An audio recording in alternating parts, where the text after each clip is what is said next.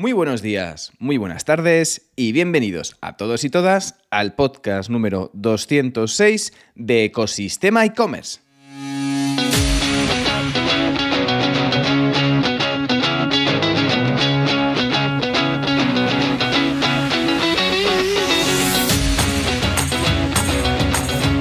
El podcast del que formas parte, donde podrás escuchar todo, todo lo relacionado con el mundo e-commerce sin filtros. Herramientas, trucos, noticias, emprendimiento y muchísimo más para crear tu tienda online o hacer crecer la que ya tienes. Soy Javier López, fundador de ecosistemaecommerce.com y consultor de e-commerce, la plataforma donde encontrarás todo lo que necesitas saber sobre el apasionante mundo del comercio electrónico.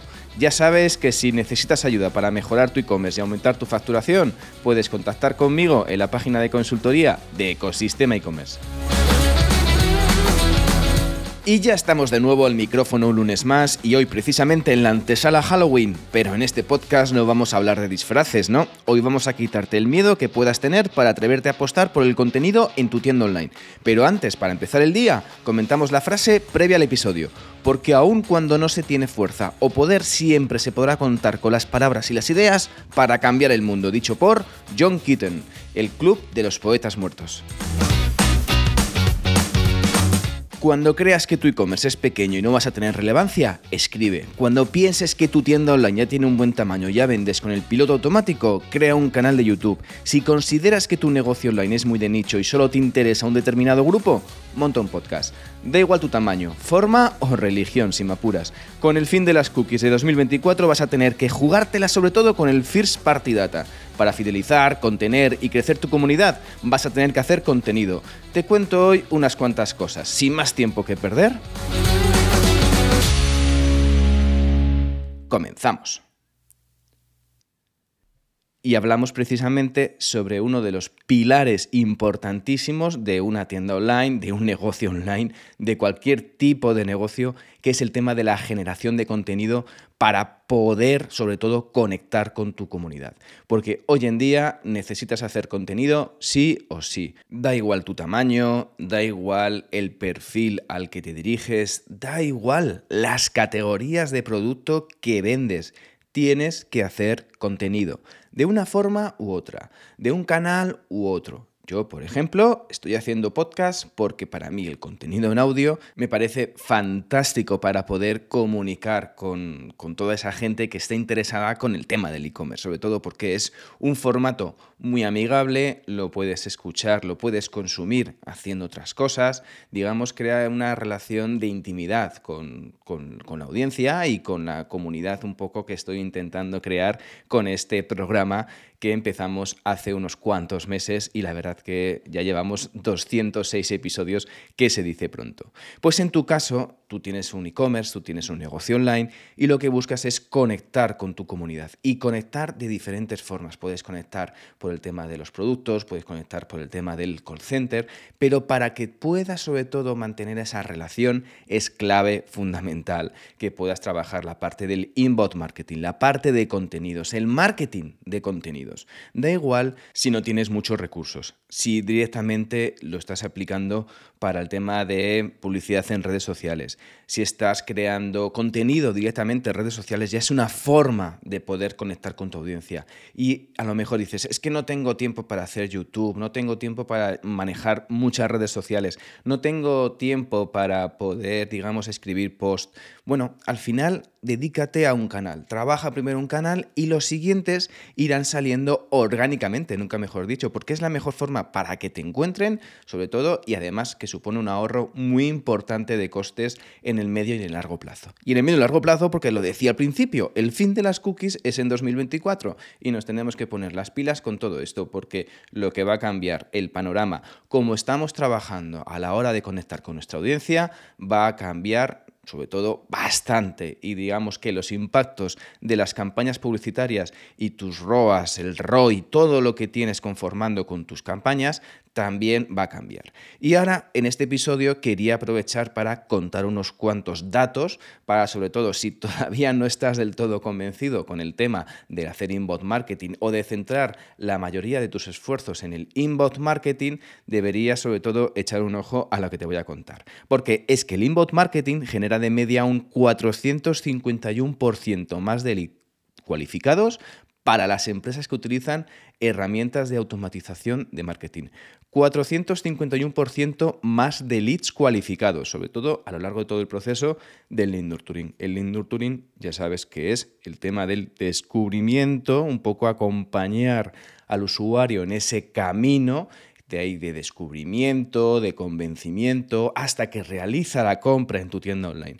Pues para realizar ese camino, ese recorrido del usuario y esos impactos que tú le vas haciendo con, a través de la estrategia de lead nurturing que tengas, y así a través de correo, a través de impactos o a través incluso de SMS, tu estrategia de marketing de contenidos es fundamental. Y aquí vamos a seguir hablando de unos datos que tenemos recopilados para que puedas un poco ver la diferencia y la necesidad de que puedas apostar por ello porque por otro lado se genera un 54% más de leads mediante tácticas de inbound marketing que con medios de pago tradicionales, es decir, mediante campañas publicitarias al uso, ¿vale?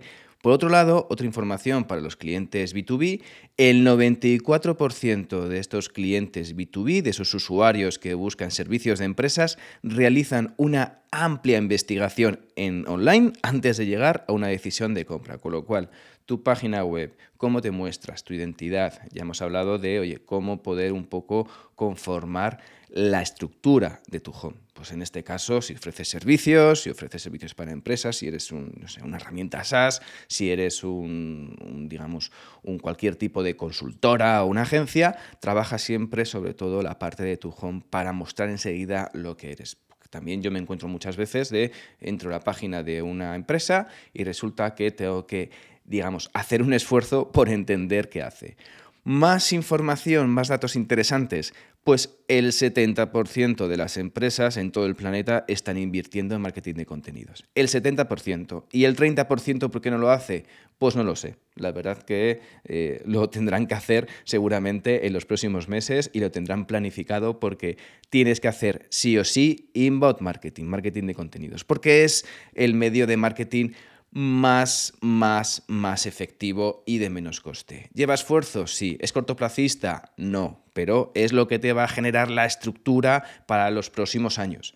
Por otro lado, el tipo de contenidos sociales más atractivos, por un lado, el 66% son los vídeos cortos, el 61% son las imágenes y el 37% vídeos en directo.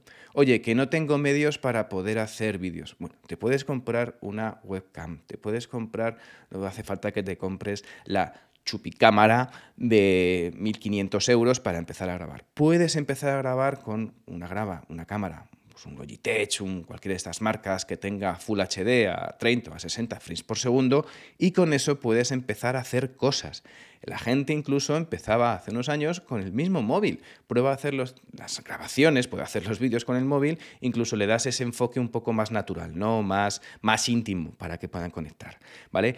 Luego, por otro lado, también informar que los profesionales de marketing B2B obtienen una mayor participación y un mejor ROI en TikTok que los profesionales de marketing en marcas de B2C. Es decir, que los profesionales, un poco, los expertos, la gente que se dedica a vender servicios de empresa a empresa, B2B, business to business, tienen mayor relación, mayor impacto y un mejor rollo en TikTok que las marcas de B2C. Con lo cual, si pensamos, por ejemplo, que TikTok es una red social en la que únicamente se hacen retos y se hacen bailes, la verdad es que quítate eso de la cabeza porque TikTok ha cambiado. TikTok ahora mismo creo que está a la quinta red social y pues está un poco también lidiando con ser la cuarta dentro de poco tiempo. Por otro lado, para la parte de clientes B2B, clientes empresa, pues LinkedIn domina la generación de leads para empresas B2B, con un 80% de los leads procedentes de la plataforma. LinkedIn es una herramienta fantástica, de hecho para mí es una de las redes sociales que mejor me funcionan, de las que me siento más cómodo y de las que más comparto contenido. Llevo compartiendo muchísimo contenido en LinkedIn durante mucho tiempo. Pues al final es un poco la red social que más ha crecido, porque al final le has metido más cariño, la has entendido, has entendido cómo hay que compartir ese contenido dentro de LinkedIn. Pues eh, eh, si estás trabajando a nivel profesional y buscas otros profesionales, LinkedIn es tu red por antonomasia.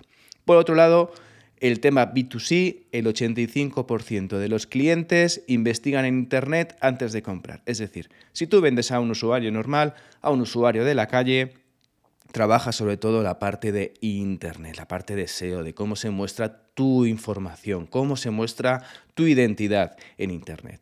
Por otro lado, comentar también, oye, ¿la parte de influencers interesa o no interesa? Hombre, depende. Esta es la palabra mágica en función de tu categoría y en función de también el tipo de influencer que has elegido. Pero por otro lado, el 89% de los profesionales, el 89% de los profesionales del marketing considera que el ROI de marketing de influencers es comparable o superior al de otros canales de marketing. Un marketing de influencers trabajado, específico. Pues a lo mejor en vez de estar con influencers de mucho tamaño, es decir, los macroinfluencers, pues en este caso eliges los nano-influencers o los microinfluencers, aquellas personas que tienen comunidades de 5, 10.000, 20.000 seguidores, 25.000 seguidores y encajan más con tu marca. Por otro lado, decirte también que el 70% de los usuarios ignoran los resultados de búsquedas patrocinados.